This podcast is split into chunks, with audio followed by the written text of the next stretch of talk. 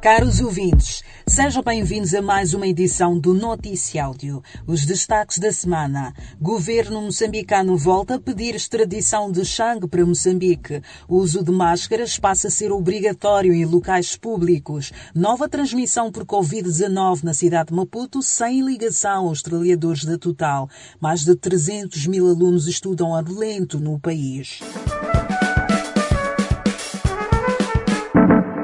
O governo, através da Procuradoria-Geral da República, voltou a pedir a extradição de Manuel Chang para Moçambique ao ministro da Justiça da África do Sul, Ronaldo Ramola, alegando que tem provas suficientes para condenar Chang e outros envolvidos no escândalo das dívidas ocultas. O governo afirma que Chang não foi, até a data, formalmente acusado em Moçambique. O antigo ministro das Finanças, detido na África do Sul desde dezembro de 2018, é acusado pela Justiça norte-americana de fraude, corrupção e lavagem de dinheiro, numa burla internacional de 2,2 mil milhões de dólares norte-americanos.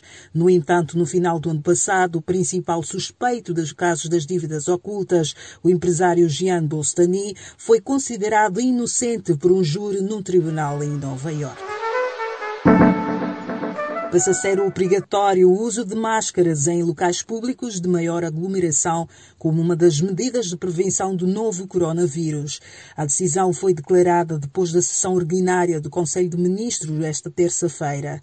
O governo está preocupado pelo fato das pessoas não respeitarem o distanciamento em locais de maior aglomeração e nota o relaxamento no cumprimento das medidas. Alerta que poderá acionar as forças de defesa e segurança para coagir as pessoas a cumprir as recomendações. Um dos novos casos positivos de Covid-19 diagnosticado na cidade de Maputo não está relacionado com os trabalhadores da Total infectados, dizem as autoridades de saúde moçambicanas. Neste momento está em curso uma investigação epidemiológica para aferir como este indivíduo foi infectado, sem ter tido histórico de viagem para o exterior ou contacto com os casos que têm como epicentro em Afunge, em Cabo Delgado. Por outro lado, as autoridades de saúde divulgaram a chegada de um voo da TAP proveniente de Lisboa, com 210 passageiros, dos quais 155 moçambicanos, 41 portugueses, dois turcos, um brasileiro, um britânico e 10 tripulantes.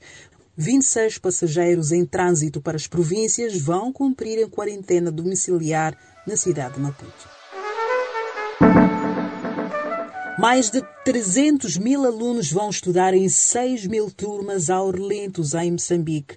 No presente ano letivo, apesar do presidente Nilce ter revelado que foram construídas 58 escolas durante os primeiros 100 dias da sua governação neste mandato, diz o jornal A Verdade. O jornal lembra que Nilce não cumpriu a promessa de edificar 4.500 salas de aulas no último mandato e prevê neste mandato a